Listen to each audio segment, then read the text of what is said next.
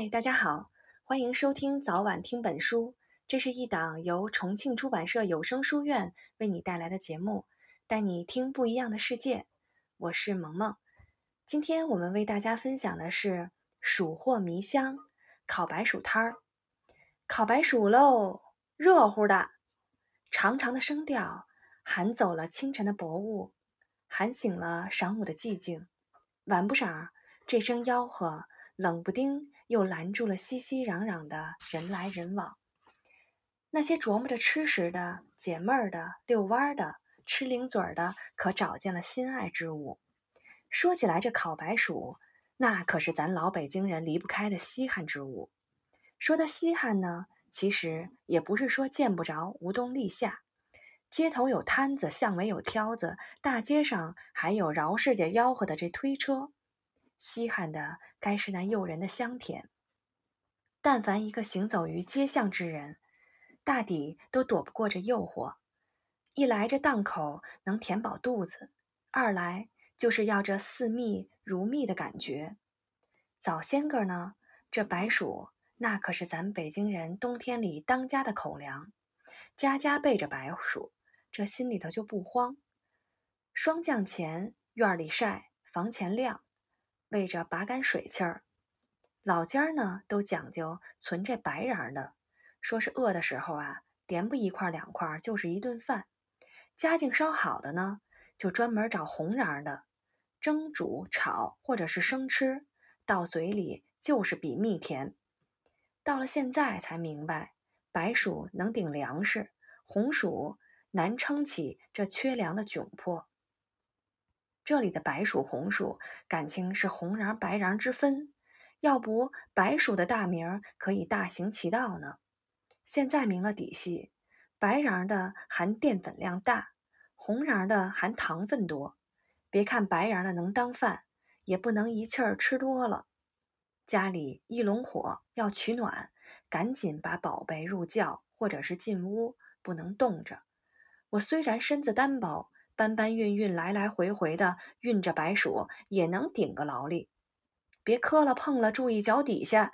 姥姥眼神中流露出些许的心疼。小的时候没多少零用钱，而男孩子的肚皮每到下午便会觉着就咕咕叫，脑袋里就有些念想，鼻子就闻到了熟悉的味道。姥姥时不常的蒸白薯、煮白薯、熬白薯粥、拌白薯丝儿、炒白薯片儿。吃烤白薯呢，就只能上街寻香去喽。搁不住我嘀咕。姥姥瞧着我小又可怜相的，就掖点钱，宽厚的还嘱咐我别急着吃，烫着。有时姥姥看我吃的猴急的样，叫我慢点儿，就点小咸菜丝儿，省得噎着。称呼上，咱京城内外不论红瓤的白瓤的，统称白薯，也就有红薯的，稍往南边了，又叫地瓜了。南方人说的山芋，也就是它。归了齐烤白薯的吃法是老祖宗传下来的，有一定之规。街上行走的烤白薯挑子，他们的家当不能跟地摊比。一头担着烤炉，一头担着煤和白薯，百十来斤的重量，几十里地太重了不行。炉挑子的外围紧箍着这竹胚子，小巧玲珑；料挑子的里面分层，看着就协调。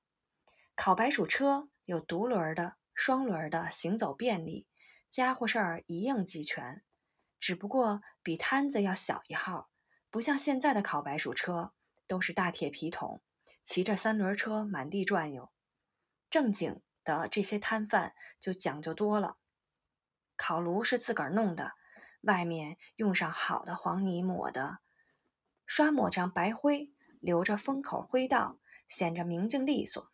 上沿呢，厚厚的泥巴拢成一个脸盆大小的出入口，内里底下满是红红热热的这煤炭，堂里四周层层码放着有没有烤熟的白薯。我经常光顾的小摊儿主人家姓常，脸熟的缘故，大家都喊他常爷。我和几个馋嘴的发小没少吃他这烤堂里的甜食。常爷多的见到我紧着忙着。打开炉子口，拿长夹子伸进去，取出熟透了的，来个锅底儿热乎的，多垫几张草纸，怕我烫着。什么是锅底儿？碰着家里煮白薯，那锅底儿里就是最黏糊、最香甜、最招小孩抢的白薯。借用这词儿，锅底儿变成了烤白薯的极致。几乎所有的卖烤白薯的商贩开口闭口拿锅底儿说事儿，以招揽生意啊。吆喝声的末尾来这么一句：“锅底儿来了。”其实只有长爷卖我的这烤食绝对是锅底儿，我心里头有数。炉子里白薯一层层码放整齐，中间是红红的炭火。烤的将熟之际，白薯便会裂开，漾出几滴凝结成黄红的汁儿液，落在这炭火上，发出吱的一声，顿时这芳香四溢，招惹得围成一遭的孩子们一起吧唧嘴。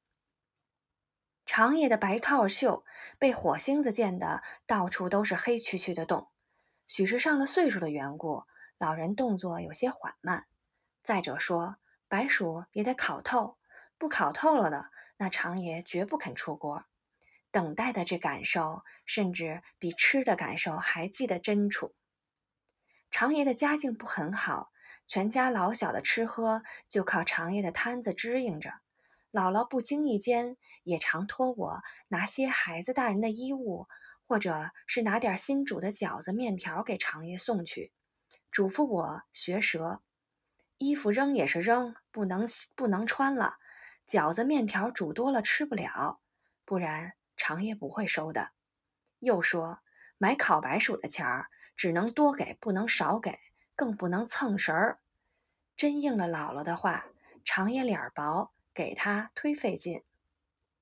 这一来二去，常爷也不落忍，经常借故来家里坐坐。一会儿说这院子乱，该打扫打扫了，该拾掇拾掇了。拿起这小铲子整理整理那半院的花草。一会儿又去厨房看看，再挑上几烧水。想起与常爷相处，除了那烤的香甜四溢的味道，就剩下珍贵的情分了。回忆也许是一种比吃烤白薯更甜蜜、更舒心、更安逸的奢侈了。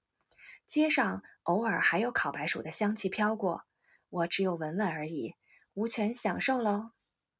今天的阅读就先到这里，我们下期节目再见啦！